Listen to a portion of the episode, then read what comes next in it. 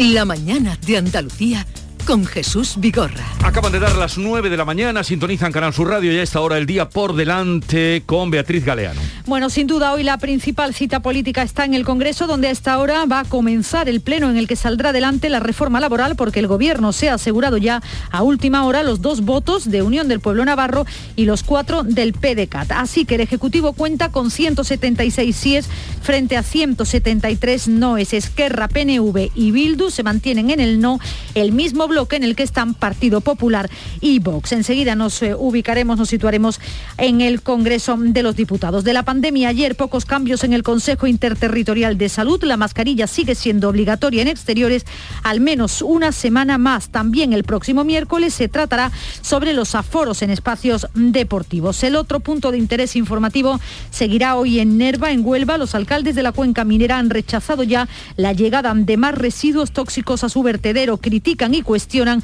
la seguridad de estos movimientos y su depósito cerca de las viviendas.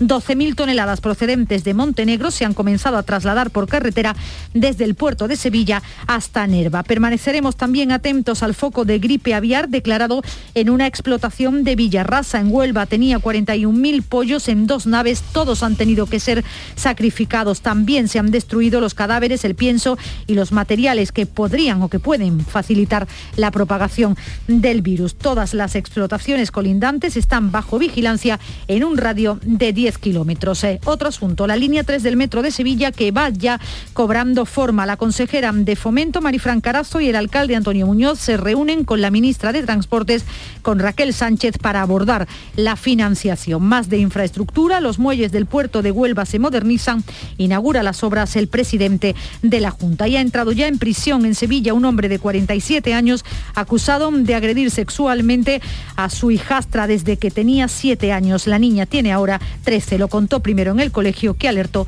a la Policía Nacional. Y en el plano internacional, el presidente Macron va a descolgar el teléfono por segunda vez en pocas horas. Anoche habló con Joe Biden. Hoy volverá a llamar a hablar con Vladimir Putin. Todo para frenar el conflicto en Ucrania o derogación del Real Decreto Ley 32-2021 Sonido desde el Congreso de los Diputados, directo acaba de comenzar.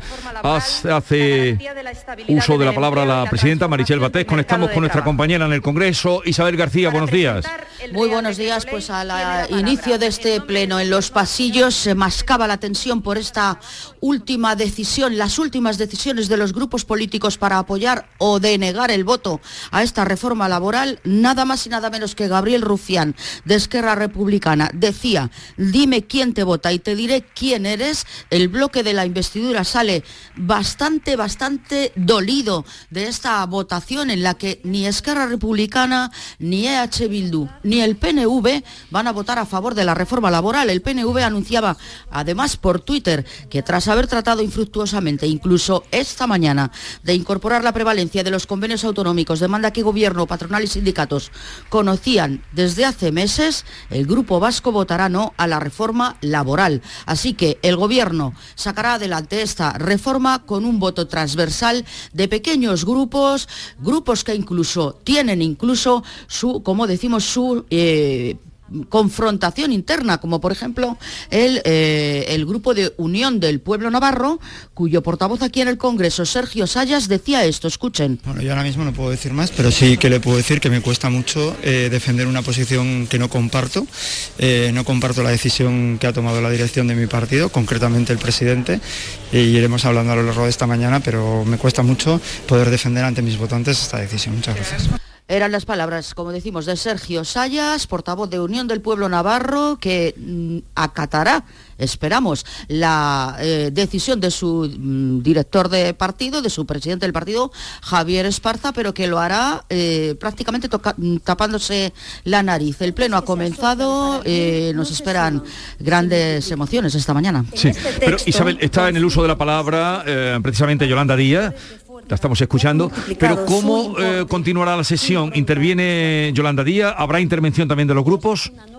Sí, después de Yolanda, de Yolanda Díaz, que va a presentar el decreto de reforma laboral, tienen un turno todos los grupos parlamentarios, los que apoyan y los que no apoyan. Eh, un turno cada grupo de siete minutos. El mm. gobierno siempre puede cerrar el, eh, debate. Hay que decir que eh, Yolanda Díaz ha llegado acompañada del presidente del gobierno, Pedro Sánchez, es decir, que no se descartaría, por ejemplo, que el propio Pedro Sánchez pudiese cerrar el debate sobre la reforma laboral. También está el líder de la oposición, Pablo Casado. Vale, pues estaremos en conexión, Isabel, para cualquier cosa, como tú dices, que nos deparará momentos estelares, eh, ya nos vas contando. Un saludo. Hasta Ayer mismo conocíamos los efectos más inmediatos de esta norma que, como saben, ya entró en vigor el pasado 30 de diciembre. Son los primeros pasos del proceso de transformación que reclama nuestro tejido productivo son ya estando en vacatio 238.672 nuevos contratos eh, eh, indefinidos. Eh, ese matiz que ha dicho la ministra, debemos recalcarlo, que hoy lo que se hace es convalidar que la reforma mm, ya es ley, la reforma laboral. La reforma de la reforma, que a mi reforma alcanza de tal manera, mi reforma enflaquece que, con razón, me quejo de vuestra reforma. ha elevado la reforma. Una, una, una perífrasis en torno al arranque de, del Quijote. Pongamos un toque de humor. Pues es que ya es un poco eso, la reforma de la reforma de la reforma. Que ya está en vigor desde el 30 de diciembre, ¿no? Como ha dicho eh, Yolanda Díaz, ¿no? Y hoy se trata de la convalidación o no. Eh, puede haber momentos de sobresalto, ¿no? Eh, lo que ha dicho el portavoz de Unión del Pueblo Navarro es llamativo, ¿no? Como va a votar algo contra lo que él está en contra. con su voluntad. Contra su voluntad y contra lo que él le ha ofrecido a sus votantes por una imposición de su propio partido. Eh, eh, vamos a ver esto hoy en el... ¿Lo dirá en la tribuna? Eh, pues vamos, lo ha dicho claramente. no, comparto lo que el presidente me, a lo que el presidente me obliga. Bueno, eh, ahí, siempre en las votaciones, cuando se vota, eh, y en las votaciones más importantes, siempre suele haber alguien que se equivoca y que se equivoca se ah. supone sin querer, ¿no? Aquí la cuenta está, vienen a estar en 176, 173 en estos momentos, ¿eh?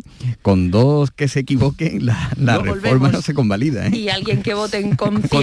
Con dos, con dos o una indisposición transitoria, cualquier cosa puede volcar con dos que se equivoquen Sí, ya lo sale. Está 176, 173, más o menos. Sí, pero ahora mismo el PNV lo que ha dicho ya es que vota en contra. El PNV vota en contra. Según ha contado... Que hasta esta mañana... Que decías tú que todavía no estaba definido, pero eh, Isabel dice que ya ha dicho que Nanay, que votan en contra. Mm, pues está en, eso, en esa clave, en un margen de más, más menos tres diputados. Mm. Pues eh, algún comentario más, estaremos pendientes y si surge cualquier cosa, eh, eh, en fin. Esto, es bueno, que, pase esto. que, esté, que estemos pendientes y que estemos siguiendo una actividad parlamentaria de esto. Lo que es malo es que se gobierne por decreto, eso es lo que es malo. Mm. Me, hace gracia, estamos viendo aquí los rótulos de, la intervención de Yolanda Díaz en el Congreso. Y no le temo a la palabra histórica, esta norma es histórica. cayó Jesús, cayó. la palabra, habíamos dicho que no se decía eso. El término histórico, histórico está ya tan... está manido. Está ya un poco devaluado, ¿no? Eh, intensa, como decía Orriols, prefiero lo, lo, de intensa. Bueno, hacemos una pausa y continuamos eh, pendientes de lo que pasa en el Congreso. Ahora vamos a tratar eh, de un poco tener alguna idea al margen de la política eh, con eh, Eduardo González Bienma, que es doctor de Derecho por la Universidad de Sevilla, catedrático de Derecho del Trabajo. profesor González Bienma, buenos días.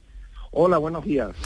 Estamos hablando de, lo, en fin, las connotaciones políticas que tiene eh, esta, esta reforma que hoy se va a convalidar en el Congreso. Pero con usted, eh, tengo aquí un tertuliano, Kiko Chirino, que insistía en que de, la, de lo que es o lo que contiene la reforma se habla poco. Y digo no porque vamos a tener un experto.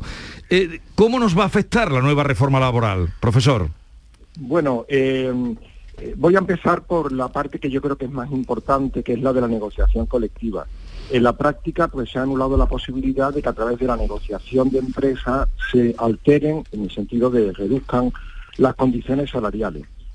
Eso se ha vendido, pues un poco como una manera de, de, en fin, de perjudicar, os quiero decir, la situación anterior como una manera de perjudicar a los trabajadores porque les impedía en determinadas circunstancias disfrutar los beneficios salariales que tuvieran sus hermanos mayores, por decirlo así, ¿no? Sí. O sea, que en pequeñas empresas, en, en otras, en determinadas ciudades, pudieran tener acceso a mejores, a peores salarios, ¿no? Pero lo cierto es que este mecanismo ha funcionado muy bien como un mecanismo de flexibilidad y de adaptación a las pymes que muchas veces no pueden ofrecer las condiciones de las grandes empresas y a las regiones o provincias más deprimidas, como Andalucía y Extremadura o Castilla-La Mancha, que no pueden competir con los salarios de comunidades ricas, como puede ser la valenciana, la vasca o la catalana. De tal manera que se ha impuesto una, unas reglas iguales para todos de salario que va a perjudicar, como digo, a las pymes sí. y a las regiones eh, menos favorecidas económicamente. Eh, se decía que eso era una imposición. Yo creo que, bueno, en absoluto. O sea, era también a través de la negociación colectiva. O sea, lo que se ha impedido a los comités de empresa de, los, de estos pequeños, digamos, centros, como, eh, en fin, como, como las empresas no en determinadas ciudades, que pudieran hacer, eh, tener unas condiciones salariales más adaptadas a su situación y evitar alternativas más dolorosas como frenar la contratación o tener que proceder a despidos o a descuelgues salariales, ¿no? De tal manera que así, aquí lo que se ha hecho ha sido una concesión al poder de, lo, de las grandes centrales sindicales que recuperan pues, prácticamente toda la capacidad de negociación colectiva. Esa es, en mi opinión, la, la reforma más importante. Después hay otra parte que es la de los, los ERTE, el plan RED y demás, que lo considero más de carácter técnico, es un poco incorporar el aprendizaje de la pandemia en materia de ERTE a, digamos, a una situación ya estable, previendo que pueda haber en el futuro otras crisis y demás. Se hacen unos mecanismos quizás un poquito rebuscados en algunas cuestiones, quizás, bueno, pero, pero que ahí no hay, no hay nada que añadir, es una incorporación de esta experiencia legislativa, como digo, a la legislación ordinaria.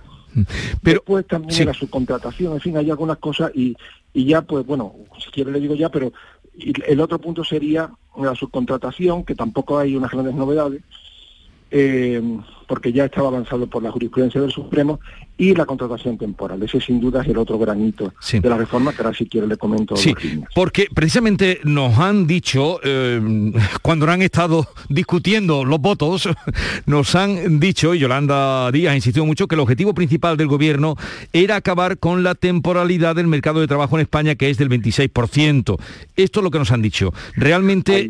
Ahí voy. Ahí va usted Ahí y, voy, y ahí, ahí queremos atenderle. Esa sería, esa parte la, la ha dejado en segundo lugar, porque la primera me parece más relevante desde el punto de vista de lo que significa el cambio diametral en, en- en una cosa que, que era válida ya deja de serlo. Hay algunos recovecos y tal más técnicos, pero eso ahora no me voy a detener. En cuanto a la temporalidad, ese es el gran, digamos, el gran sueño de este gobierno y de todos los gobiernos. Y yo creo que todos los gobiernos piensan que el BOE tiene una fuerza taumatúrgica, ¿verdad? Que tú sacas una cosa en el BOE y mañana, pues, digo en el BOE que se acaba la gripe, nadie tiene gripe, ¿no? Entonces, e- esa cortedad o esa, o esa especie de, no sé, de jactancia política, pues la han tenido casi todos los, eh, casi siempre los políticos, ¿no? La prueba es que en todas las reformas laborales mm, que recuerdo, hay algunas más remotas que no, las del 84 y demás, pero todas las recientes por lo menos, siempre se dice que se va a acabar con la temporalidad y que es el gran mal de nuestro país. Lo dice la derecha, lo dice la izquierda, y cada vez se acorrala más la contratación temporal. Y si uno se da cuenta, la estadística es siempre muy parecida. O sea, las reformas han impactado muy poco a la laboralidad. Cuando se hablan de reformar el mercado de trabajo, reformar la temporalidad, o tal, se creen, muchas veces se quieren confundir con que eso lo arregla una medida del BOE.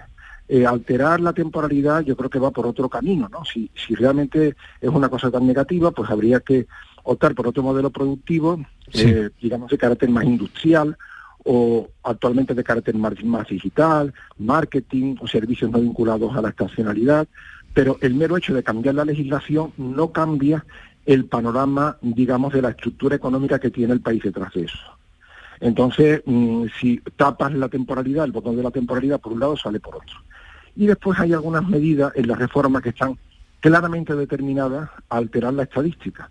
O sea que la estadística de temporalidad, o sea, los trabajadores sean igualmente temporales, pero que eh, por denominar distinto a su contrato, vamos a, ahora a ponerlo estadísticamente en los fijos.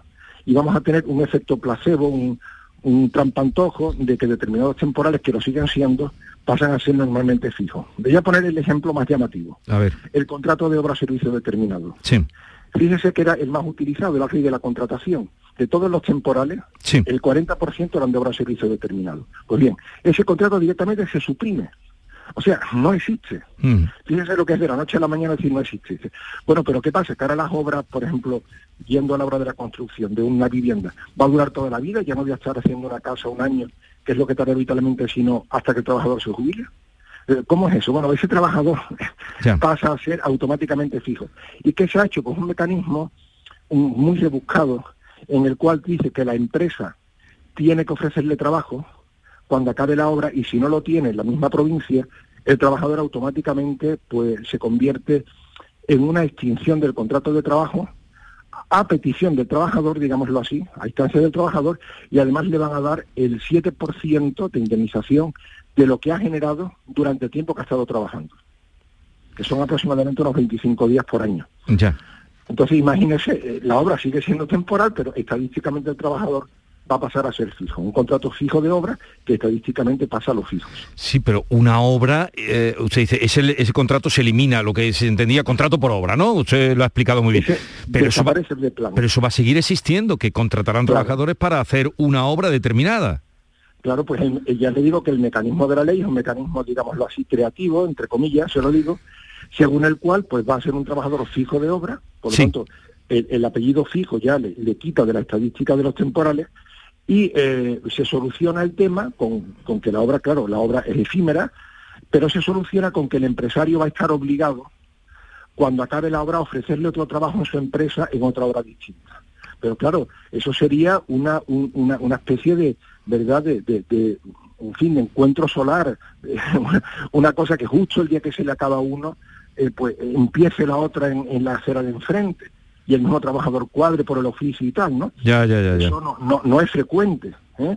Alguna vez puede pasar, pero eso no pasa, no pasa siempre. A ver, eh, profesor, la patronal, eh, cuando ha hecho declaraciones de, dar su apoyo a esta reforma, ha destacado que se mantiene la flexibilidad.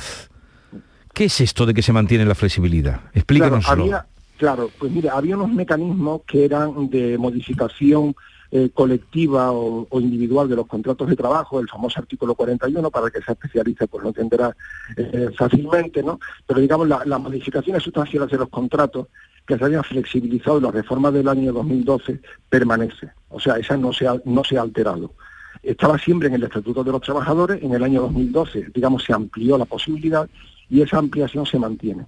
Y los llamados descuelgues salariales, que es la posibilidad de que en determinadas empresas se separen de un convenio tras un procedimiento de negociación y demostrando que hay una situación de crisis y demás, y apliquen unas condiciones inferiores, esa posibilidad que la ministra avanzó que iba a eliminar, vamos, no, no exactamente la, esta ministra, sino, quiero decir, en todos los acuerdos previos de formación de gobierno y en todas las declaraciones públicas de, de, Unidas Podemos y demás, pues parecía que eso de los descuelgues no gustaba nada, eso ha permanecido. ¿eh? Y también ha permanecido otros aspectos de la reforma del 2012 muy cruciales, que sin duda es lo que justifican que los empresarios hayan firmado el acuerdo. Por ejemplo, la cuantía del despido no, se ha, no ha vuelto a los 45 días, sino que sigue los 33. Eh, no hace falta que los ERES se apruebe por la Administración Laboral, sino que pueden ser unilaterales si no hay acuerdo. ¿eh? Y, en fin, una serie de medidas que se consideran, se eliminan los salarios de tramitación de los procedimientos de despido. ¿eh? Toda esa parte, pues muy nuclear de la reforma ha permanecido y me imagino que el, empresariado ha hecho sus cuentas y dice, bueno, me compensa el desgaste político de, llegar al acuerdo, al mismo tiempo me premia porque implica que soy capaz de alcanzar acuerdos y un núcleo esencial o los núcleos esenciales de la reforma, salvo ese crédito de la negociación colectiva, pues quedan en pie. Eh, me acompañan, profesor, eh, mis eh, cualificadísimos compañeros, Silvia Moreno, Mario Riols, Kiko Chirino. No sé si tenéis alguna duda. tú, Silvia, querías, tienes una duda, pues adelante al profesor González Biesma. Muy buenos días, profesor. ¿Qué tal? Buenos días. Cuando se estaba negociando y cuando se llegó a un acuerdo, también nos dijeron que prácticamente el 95% de la reforma laboral quedaba intacta. ¿Usted tiene la sensación de que es así? ¿Se puede afinar este porcentaje?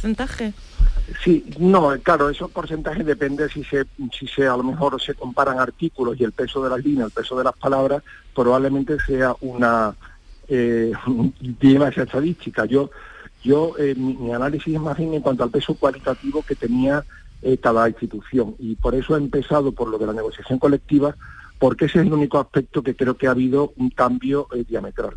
En la temporal, que también lo ha habido, y, claro, no alteró la reforma. ¿Por qué? Porque la reforma anterior, la verdad es que no afectó tanto a la, a la contratación temporal. Se hizo algunas pequeñas modificaciones, eh, alteró un poquito, redujo un poquito el número de contratos, pero no lo alteró. O sea, eh, lo que hay ahora de la reforma de la eh, contratación temporal es, digamos, nueva cosecha de este ministerio. El acabar con el contrato de obra. Por ejemplo, la, anterior reforma no estableció el contrato de obra, es hecha de los orígenes del Estatuto de los Trabajadores. Estamos acabando con una tradición legislativa de más de 40 años y antes del Estatuto de los Trabajadores, la legislación franquista y en la prefranquista también estaba el contrato de obra. Pero lo llamativo de que terminar con esto no es terminar con una forma de contratar, digamos, que sea nociva, sino por efectos estadísticos, porque se va a seguir contratando así, pero se va a llamar de otra manera. Se va a llamar fijo de obra, exactamente, se va a llamar fijo de obra. En teoría, pues hará, digamos, un paripé de que te di contrato en otra empresa, como no lo tengo, entonces se entiende extinguido ficticiamente, eh, digamos, a instancias del trabajador o por causa imputable del trabajador, porque no hay ninguna obra en la que él cuadre, ¿no? Esa sería un poco el, la excusa, y automáticamente se lleva sin más una indemnización del 7% de lo que ha generado y, eh, y, se va a su casa, se va a otro trabajo en otra empresa, pero con la indemnización es posible. O sea, con lo cual el propio trabajador tiene un estímulo muy bajo para conseguir trabajo en la misma empresa si tiene otra. Eh, a ver, un momentito, María, que creo que tú también querías preguntar, a ver si aclaramos Pero es que me mandan por vía Twitter un comentario que creo que puede ser también, en fin, eh, puede ayudar a aclarar. Dice, problema grande el que tenemos en la hostelería que no tiene capacidad de contratar a los extras para eventos o para los fines de semana. ¿Eso es así? Bueno, ahí se, ha hecho, o sea, eh, ha acabado el contrato de obra, pero no, he no he tenido ocasión de pronunciarme sobre el otro contrato que es el contrato de circunstancias de la producción, que es el que sustituye de alguna manera, incluso con más flexibilidad que antes, a los antiguos eventuales. Y ese de circunstancias de la producción, que es cuando hay oscilaciones en la demanda, bueno, la ley hace también una, distinción técnicamente muy, muy difícil de, entender, que dice, bueno, cuando es una, un momento inesperado, entonces eh, pues puedes eh, inesperado de la demanda, puedes hacer el contrato antiguo a cada circunstancia de la producción, que va a ser eh, de seis meses como máximo, ampliable a doce. Eso mm, se puede usar en la hostelería de cierto modo. Sí, y, en todo caso hay una de las circunstancias de la producción por razones, digamos, em, previsibles, donde admiten una cosa rara, ¿no? como si fuera la apertura de días festivos eh, de, de los comercios, donde admite que 90 días al año las empresas puedan contratar un número ilimitado de trabajadores siempre que sean circunstancias previstas y para, para el resto de las cosas, por ejemplo, para una hostelería, digamos, de, que va de julio a septiembre, la ley te lleva al camino del llamado fijo discontinuo, que ya existía esa figura desde hace mucho tiempo y se usaba mucho. Ahora, digamos, se potencia la figura del fijo discontinuo y produce también otro trampantojo. Es un fijo, pero es un fijo que va a trabajar solo tres meses al año. Entonces, un trabajador que trabaja de julio a septiembre, hombre, socialmente, psicológicamente y económicamente es temporal.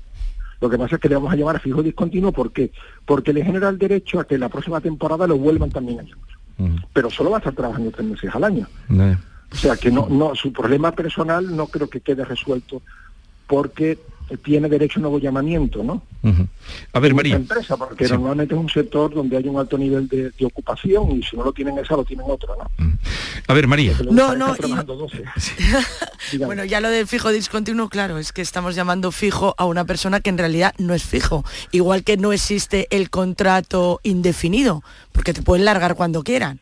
Claro que sí, claro, que, es, otra cosa. El, el, cambiar el nombre del contrato, pues tampoco significa que por arte de magia cuando te hacen un contrato fijo es hasta que te jubiles. claro, los únicos indefinidos creo que son los funcionarios. Perdonadme. Entonces, que usemos la palabra con mm, eso, contrato indefinido, cuando te uh, pues como lo de fijo discontinuo, o sea, fijo discontinuo y curro tres meses al año. Pues tú me dirás qué fijo es. No, yo lo que iba a decir a todo esto es que, claro, esto tiene mucha amiga, que con el tema este, lo ha explicado su, mm, fenomenal el, el profesor, el tema de, eh, de los contratos contratos de obra que si efectivamente se acaba la obra, ese trabajador, la empresa no tiene otra obra, entonces eh, están obligados a darle el 7%. ¿Esto no es otra vez volver a cargar contra los autónomos? Bueno, los autónomos, hombre, si son autónomos que tienen una empresa de construcción... Claro, pero es que no, no todos tienen una empresa de construcción. Bueno, el, quiero decir, no todos son grandes empresas. No, bueno, el autónomo quedaría afectado si él fuera una, si él fuera titular de una pequeña empresa en una contrata de dos o tres personas, imagínense, pues alicatadores o cualquier oficio de la construcción. Evidentemente, para ese autónomo, pero pequeño empresario al mismo tiempo, pues significa como para cualquier empresa tener que, que aflojar un poco. Claro, es un dinero que se supone que va a proyectar sobre el coste de la obra. Es una medida, en ese sentido, con un contenido, con un cierto contenido inflacionista, ¿no? Que van, van a aumentar los precios porque ya se sabe que de seguro, cuando acabe la obra, la indemnización va a ser del doble de lo que era antes. En vez de 12 días por año, pues va a ser ahora unos 25. Eh, ¿Alguna cosa, Kiko? Sí, yo, quería preguntarle al profesor, porque eh, cuando he escuchado los argumentos y las explicaciones que ha dado de, esta reforma, eh, no sé si me ha dado la impresión o, me equivoco, que si en su opinión, con las limitaciones a la temporalidad o camuflar la temporalidad de otra manera y sobre todo con eh, esa nueva rol que se le da a la negociación y al poder a las centrales sindicales y al tema de los salarios, si cree que esta reforma, lejos de incentivar, puede retener la contratación, sobre todo en algunos sectores. De eso, de eso no tengo ninguna duda. De eso no tengo ninguna duda. O sea, toda restricción a la contratación eh, temporal, toda lleva una periodo de empleo. Recuerdo ya lo que somos más mayores no nos acordamos, recuerdo que en la época de Suárez y el propio Felipe González lo mantuvo, vaya por el año 86 y demás, pues que se ponía, había una, una modalidad de contrato que duró muchísimo tiempo, que era contratación temporal por el fomento del empleo. Y era una concesión de una contratación temporal, o sea, una relación, digamos, de noviajo, permanente, vamos, duradero, contar, pues eh, incentivaba el empleo y había tanto desempleo que se prefería contratos temporales a una alternativa que fuera nada. por el miedo que daba el empresario adquirir un compromiso permanente con alguien que no sabe cómo le va a salir, por el coste que le podía suponer si el proyecto iba mal y tenía que cerrar y no quería juntarse ahora con un ERE y con una... Entonces, evidentemente tiene un efecto tal. ¿Qué pasa? Que ahora estamos en una... venimos de la pandemia, ahora sí o sí, pues crece el empleo porque tenemos que recuperar el empleo anterior estadísticamente, estamos en una onda, aunque incluso ha habido eh, más paro en Andalucía y demás, pero bueno, en, carácter global, en términos, en términos macro, estamos a la fuerza en una fase de crecimiento para recuperar todo lo perdido durante la pandemia. Entonces ahora, como va a haber más empleo, pues este efecto de negativo que tiene sobre el empleo va a quedar disimulado por la tendencia general. Pero en circunstancias normales, cuando ya la economía, digamos, se estabilice, se neutralice el efecto pandemia, pues claro, esto va a afectar negativamente al empleo. Todo lo que sean trabas para contratar y demás, tienen una, socialmente pueden tener un contenido eh, importante, interesante, ¿no? Puede ser algo deseable, pero en la práctica mina eh, la marcha del empleo. Eso está probadísimo. Bueno, Eduardo González Bienma, eh, catedrático de Derecho del Trabajo, gracias por estar con nosotros este ratito. Un saludo y, buenos días. Un placer y, y un saludo. Hasta pronto. Adiós, buenos días. Una pausa, continuamos. Buenos días. Hoy es 23 de diciembre, Día del Pequeño Comercio. Si tienes que hacer un regalo, aprovecha. Buenos días. Hoy es 4 de enero, Día del Pequeño Comercio. ¿Has probado a comprar por WhatsApp? Buenos días, hoy es 9 de febrero, Día del Pequeño Comercio. Acércate a tu tienda y déjate asesorar por auténticos profesionales. Hagamos que todos los días sean el Día del Pequeño Comercio. Haz tu compra hoy mismo en persona o en su tienda online. Junta de Andalucía. Anda, mira a ver cuál ha sido la fecha ganadora en el último sorteo de mi día. Claro, el móvil te lo cuenta todo, verás. 7 de septiembre de 1933. Venga ya, ¿sabes que es el día que se casaron mis abuelos? Durante años celebramos ese aniversario. Qué casualidad, es verdad. He visto varias fotos de ellos súper jovencitos. No sé si será casualidad, pero vamos a ir pensando ya otra fecha para el próximo sorteo de mi día de la 11. Cada lunes y cada jueves se reparten miles de premios. A todos los que jugáis a la 11, bien jugado. Juega responsablemente y solo si eres mayor de edad. Todo lo que quieras saber sobre Sevilla lo tienes en canalsurradio.es. Estrés, reuniones, planificaciones. Respira. Si eres autónomo, en Caja Rural del Sur te ofrecemos la tranquilidad que necesitas. Cuéntanos tu caso y nos encargaremos de todo. Te esperamos en nuestras oficinas. Caja Rural del Sur. Formamos parte de ti. ¿Hay demasiadas palomas en su entorno? Frasur Control, empresa especializada en control de aves en ciudades y zonas industriales, especialmente palomas. Frasur Control utiliza todos los métodos existentes como púas, redes para evitar el paso, servicios de cetrería, etc. Frasur Control, para toda Andalucía. Frasurcontrol.com ¿Buscas una fibra óptica que te dé más? Telecable Andalucía es tu operador local de confianza. Telecable. Fibra de 300 megasimétricos por solo 14,90 euros al mes y línea ilimitada de 24 gigas por 10,90. Contrata en Telecable Andalucía. Somos punto de venta oficial de Xiaomi. Telecable Andalucía. Conecta con lo que realmente importa. Se acerca a las 9 y media de la mañana y desde hace unos minutos, Berrocar Automóviles te espera en sus instalaciones. Desde Grupo Berrocar te deseamos que tengas un buen día. Si te preocupa no tener un plan para el viernes 4 de febrero, que es normal, por favor deja de preocuparte. Escucha, viernes 4 de febrero, bote especial de 130 millones de euros de euromillones. No creo que exista un plan mejor, la verdad. Que no, no te empeñes. Son 130 millones de euros y encima un viernes. Así que deja de pensar. Euromillones, dueños del tiempo. Loterías te recuerda que juegues con responsabilidad y solo si eres mayor de edad. Oye, ¿qué pipas estás comiendo? ¡Qué buena pinta! ¿De verdad me lo preguntas? ¿No las reconoces? Pipas hay muchas en el mercado. Sí, pero pipas reyes son las auténticas, las de siempre, con sal y sin sal. Incluso las del león son de frutos secos reyes. Que sí, que sí, me ha quedado claro. Frutos secos reyes, tus pipas de siempre. Cada fin de semana te llevamos a los mejores rincones de Andalucía, con Andalucía Nuestra. Los sonidos de cada provincia, su historia, sus tradiciones, su cultura, su valor. Descubre una Andalucía hermosa, completa y única en Andalucía Nuestra. Los sábados y domingos desde las 7 de la mañana con Inmaculada González. Quédate en Canal Sur Radio, la radio de Andalucía. La mañana de Andalucía con Jesús Vigorra. Eh, nos queda poquito de tertulia, pero no queríamos irnos, Kiko, sin que nos cuentes esta historia del gran robo de la calderilla. ¿Cómo ha sido? ¿Cómo se puede hacer eh, un bote de 124.000 euros con la calderilla? Pues con paciencia, con mucha paciencia. ¿Cómo ha sido? Cuéntanos. pues no, han sido dos trabajadores de un parking, de un parking que durante 17 meses, de marzo a agosto del año siguiente, pues fueron retirando dinero de la caja poco a poco, y de manera que pretendieron que pasara desapercibido pero poco a poco fueron, pues acumularon 124.723 euros. Pero, eh, pero lo cogían de las máquinas. Lo cogían de las máquinas, retiraban, eran los que estaban encargados de, retirar la caja de la bolsa claro, claro, claro, y retiraban, retiraban el dinero. Sale una media de unos 14 euros por hora cada uno de ellos, que iba retirando, ¿no? Y, así llegaron a sumar los 124.723 euros, ¿no? Bueno, no eh, es un robo, un robo con algo, con algo no, es tanta calderilla, 14 ¿eh? euros por hora cada uno eh, durante 17 durante 17 meses. Bueno, algo algo de ingenio que nos indulta este este robo y la petición fiscal es de dos años y medio para cada uno de cárcel, ¿no? Y devolución de la calderilla. Y devolución, sí. Bueno, la empresa obviamente pide una que le indemnicen y una multa que repare ese daño hecho, claro. Pues eh, titular magnífico, el gran robo de la calderilla.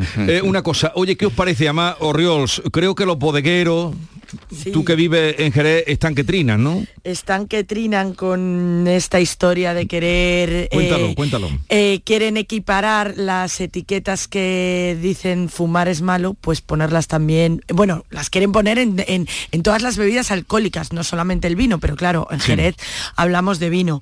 Em, Lo digo también porque Jerez son los primeros o de los primeros que se han rebotado. Efectivamente, efectivamente. Ayer había unas declaraciones de César Saldaña, el presidente del Consejo Regulador, en el diario Jerez, un reportaje que le hizo nuestro compañero Ángel Espejo, que decía efectivamente que es que eh, este estudio que dice que, el, evidentemente que el alcohol es malo, eh, solamente se basa en un, o sea, mm, para poner estas etiquetas se están basando en un único estudio que es el de The Lancet, en el que se aboga por un consumo cero, cuando siempre se ha dicho ¿no? que el alcohol en dosis moderadas incluso puede ser, trae beneficios a la salud.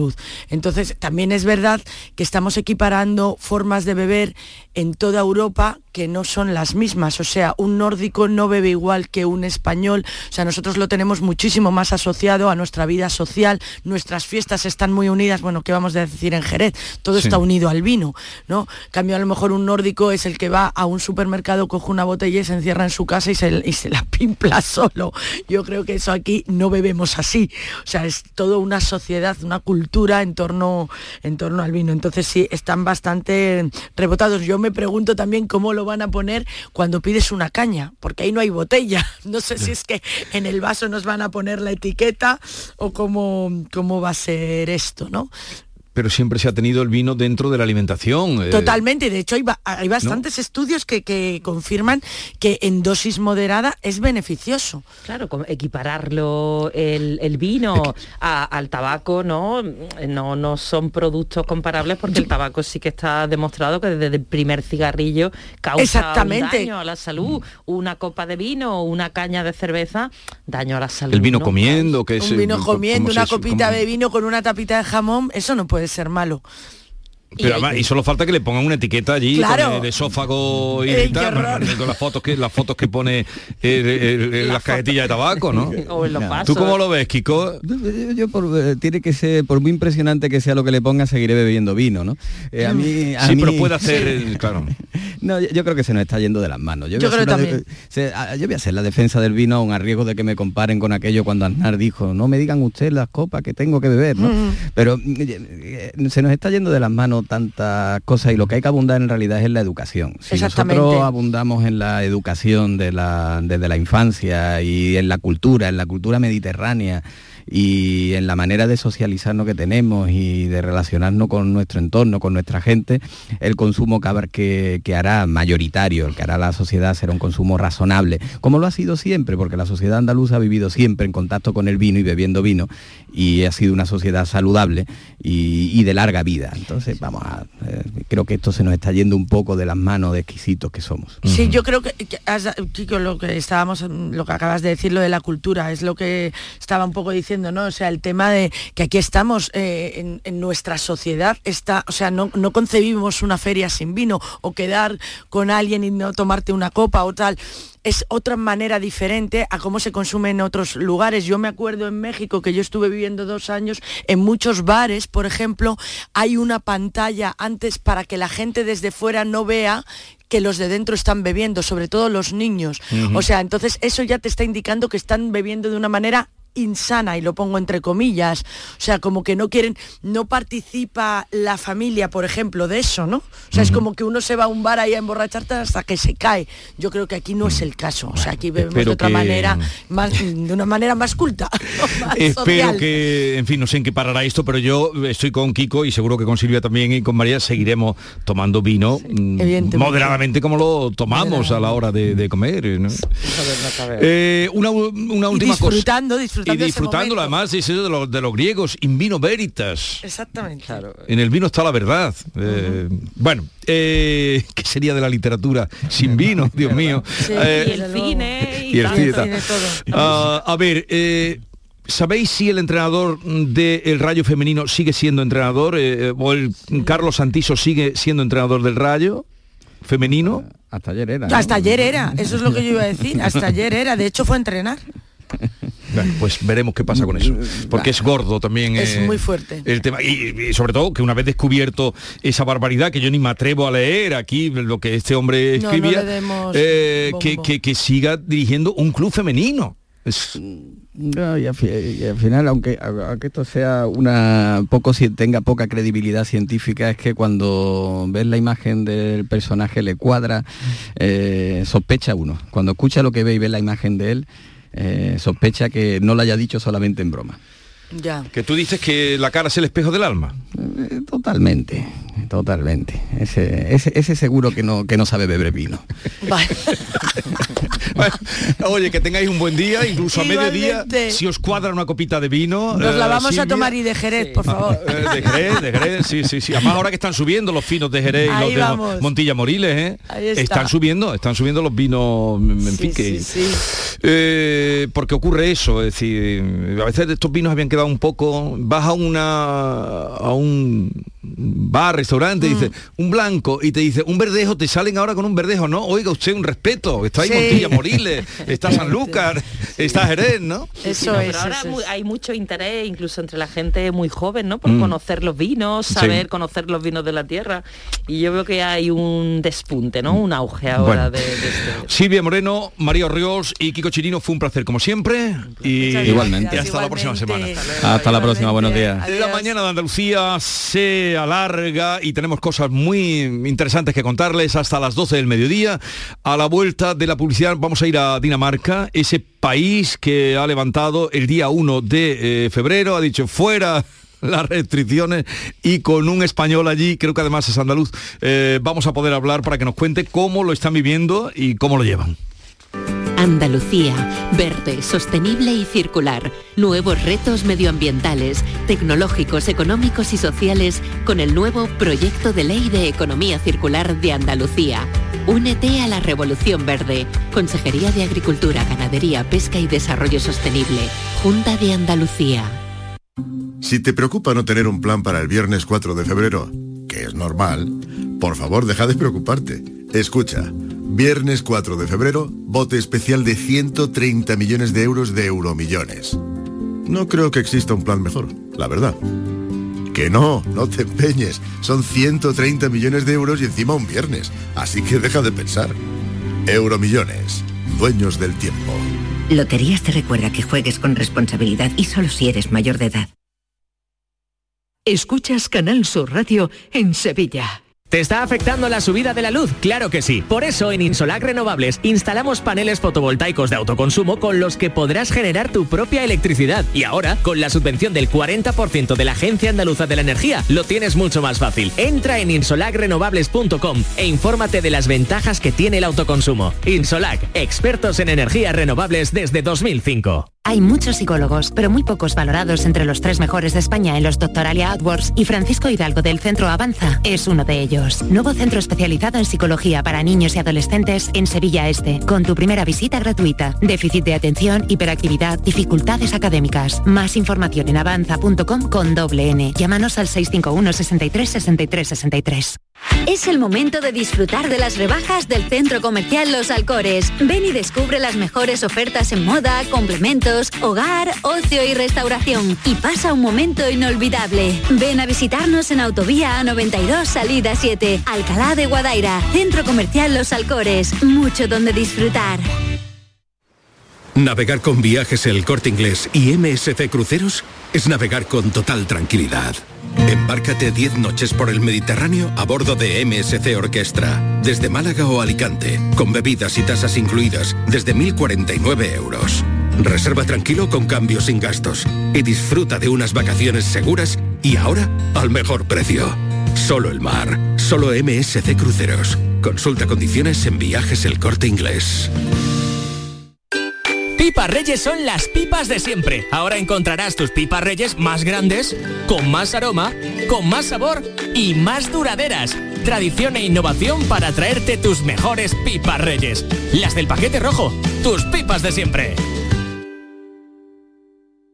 El programa del Yuyo. Un programa en el que nos gusta reírnos prácticamente de todo, con momentos muy surrealistas, historias imposibles y mis ocurrencias, claro. El programa del Yuyo Disfruta del lado amable de la vida. De lunes a jueves desde las 10 de la noche. Quédate en Canal Sur Radio, la radio de Andalucía.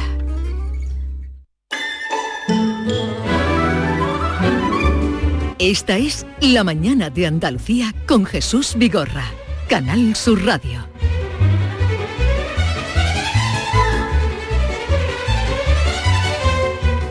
Eh, tenía ganas de verte, David. Yo a ti, yo a ti también quería cogerte. Así, a ver qué me va a decir. Eh, resultado de la votación. Sí, yo lo, yo lo he visto en Twitter. A ver, yo lo voy a ver ahora, no lo he visto. Tu frase de ayer tiene cuatro retweets y 24 corazones. Y Poca la mía, cosa. Y la mía tiene más. No, ¿qué dice? Míralo. Hombre, lo estoy viendo ahora mismo. ¿Cuánto tiene la mía? La tuya. Esto es descubrir intimidades. Eh, no, no, pero esto ha cambiado. Hace, a alguien has llamado tú. Esto esta mañana no estaba así. Pero como que no estaba así esta mañana. Pero si yo no tengo redes sociales. Pero a ver, los oyentes, eh, los que estén un poco inalvis, todos los días yo pongo aquí la cita del día.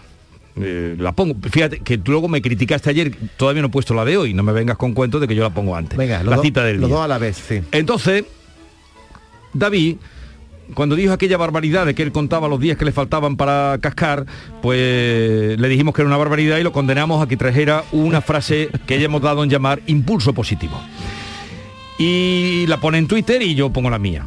Yo le iba ganando casi cada día, lo confieso, pero esta mañana cuando yo miré, estábamos 20, estábamos iguales, 23-4, 23-4. Y, yo- Y ahora resulta que tú tienes 24-5. Claro, porque he hecho una llamada para... No, tú has llamado a un amigo y le dame un retweet que hay que ser, hay que ser un poco ya. hay que ser.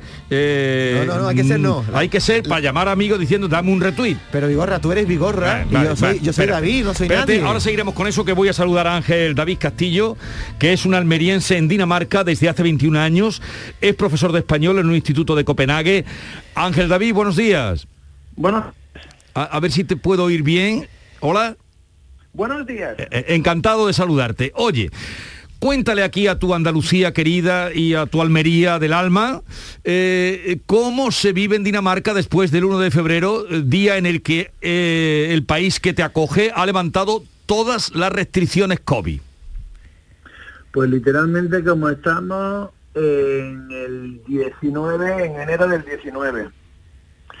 Literalmente como, como si nunca hubiese ocurrido.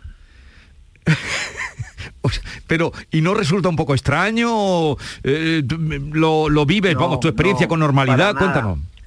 Hombre, estamos muy contentos y se ve que la gente tiene muchas ganas de volver a ir a los conciertos, a las cafeterías ya sin tener que llegar con la mascarilla puesta, o sea, eso sí, pero de alguna forma creo que el ser humano es tan inteligente que intenta olvidar lo antes posible las cosas malas.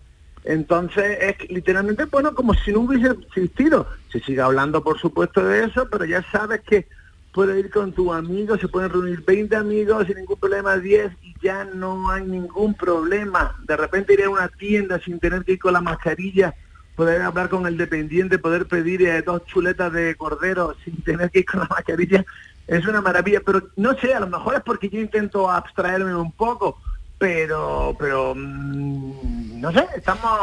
Ayer, por ejemplo, me hizo gracia que ayer nos juntamos en la sala de profesores y por alguna razón, que fue la primera vez que nos vimos todos así, ya sin mascarilla y sin nada, fue muy divertido porque estamos extremadamente alegres, pero...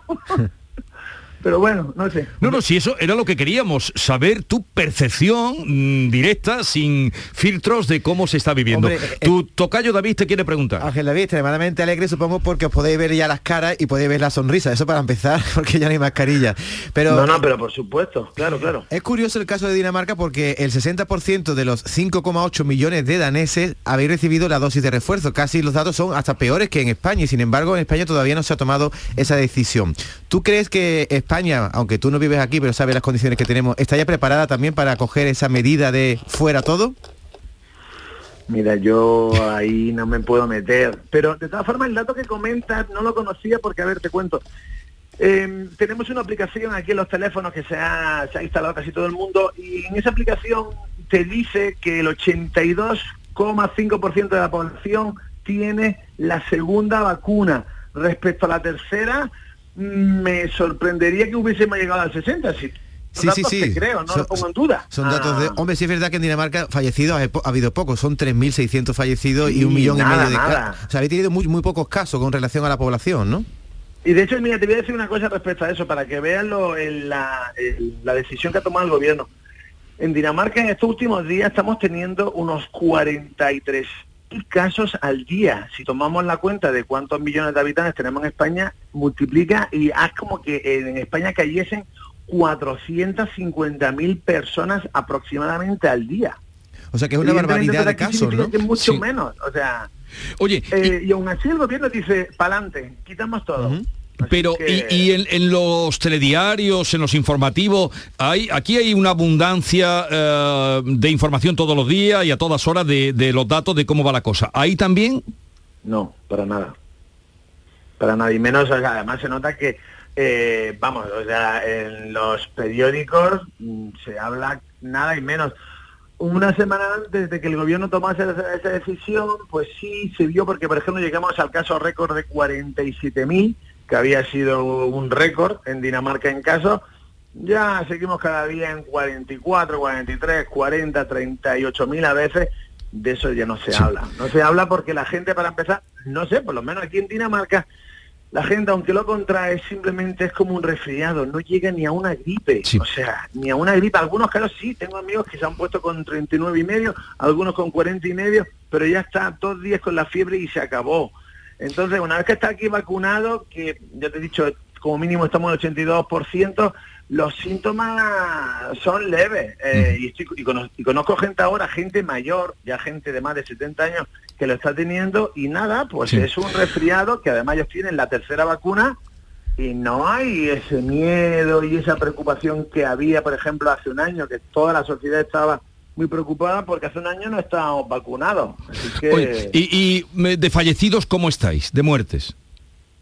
Pues eso, en fallecidos estamos eh, creo que en 3.300. No, pero digo, no sé, el dato, perdón, el dato a diario... No, el dato total es 3.600. Sí, sí, te puedo, te puedo decir, normalmente mueren desgraciadamente entre unas 10 y 18 personas. Pues desde luego muchísimo menos que aquí. Muchísimo menos que aquí, no es comparable. Yo te puedo contar que yo en Dinamarca y vivo en Copenhague, tengo un gran círculo de amigos y de amistades, yo no he conocido a nadie que me haya dicho que se le ha muerto un conocido o un familiar. Sin embargo, en Dinamarca, o sea, perdón, en España, conozco más de 10 personas que han, perdido padres, vecinos, amigos. Mis amigos aquí de Perú o de Chile o de Argentina también me han dicho que han perdido directamente a sus padres allí, pero es que aquí no sé, no sé quiénes estarán muriendo. Yo no, yo no conocí a nadie. Bueno, pues vamos a... ¿Desde cuándo no vienes por aquí, por Andalucía? Ay, ay, por favor no me hagas esa pregunta que me ponga a llorar. Llevo desde el 19, el 19 fue la última vez que estuve allí. ¿E-, ¿El año 19, 2019?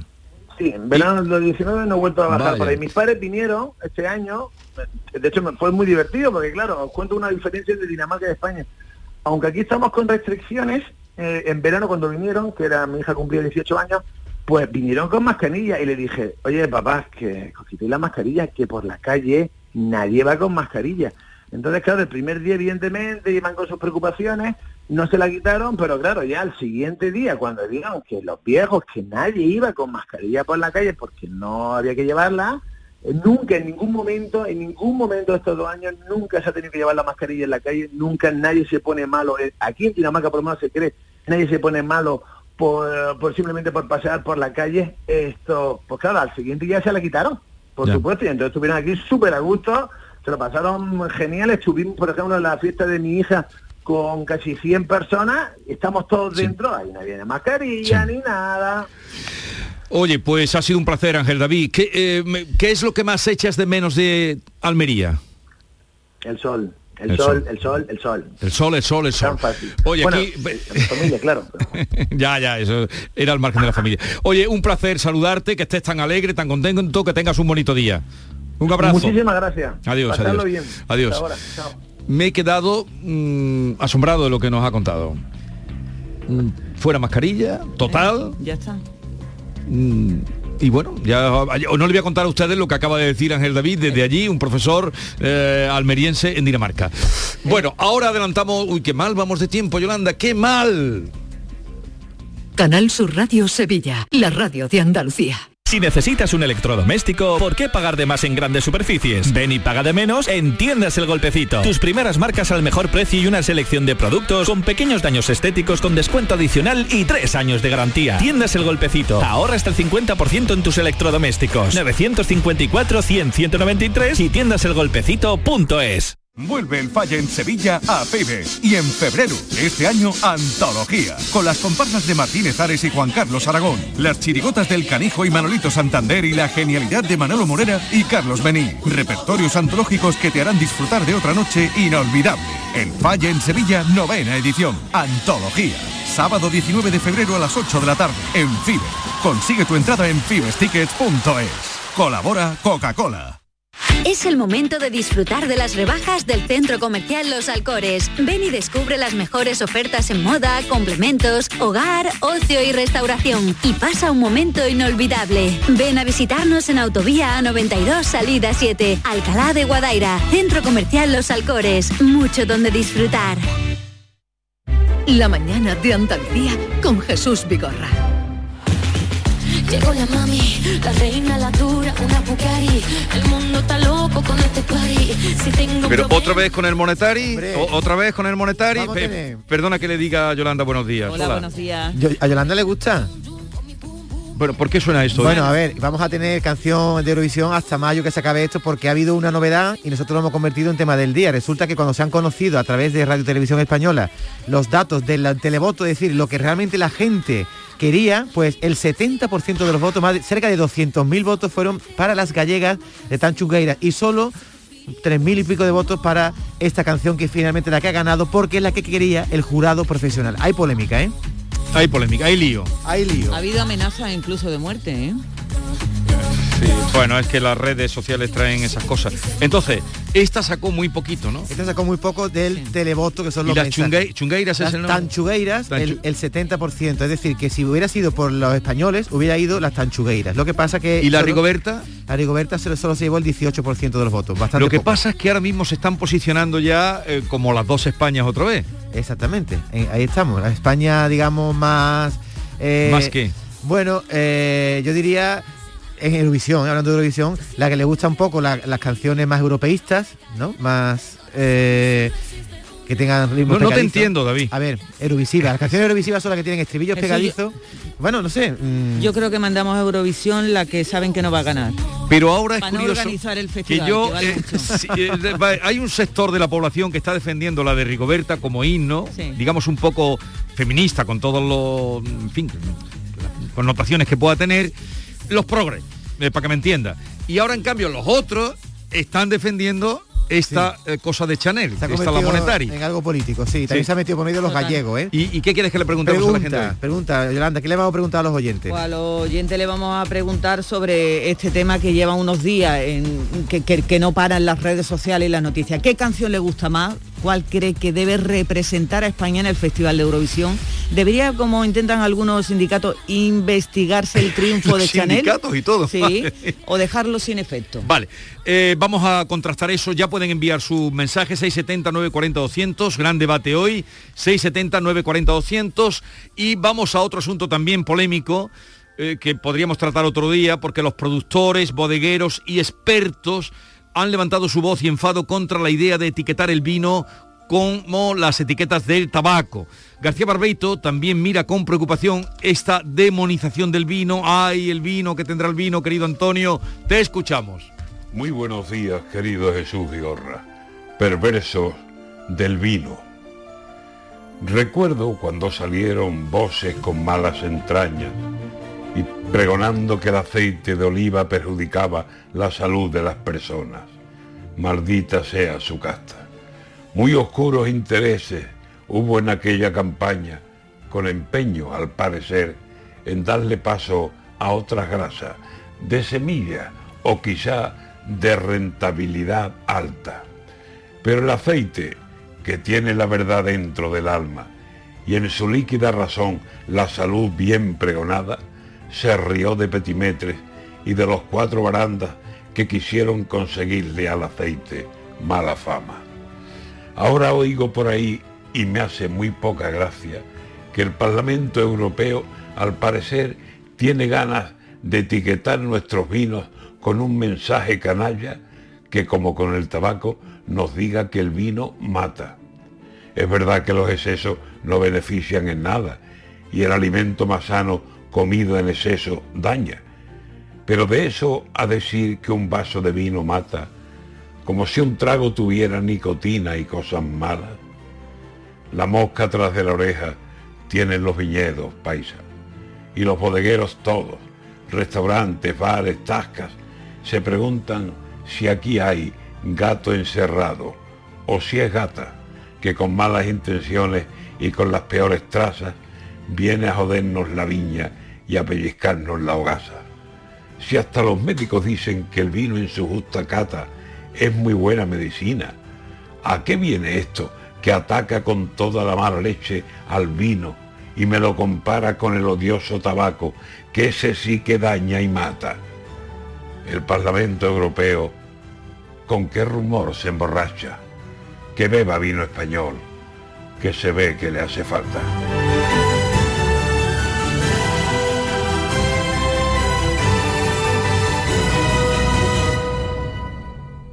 En la tarde de Canal Sur Radio con Mariló Maldonado tienes el repaso a la actualidad de la mañana con la sobremesa más divertida y picante, con historias y entrevistas que te interesan, una radio emocionante y cercana.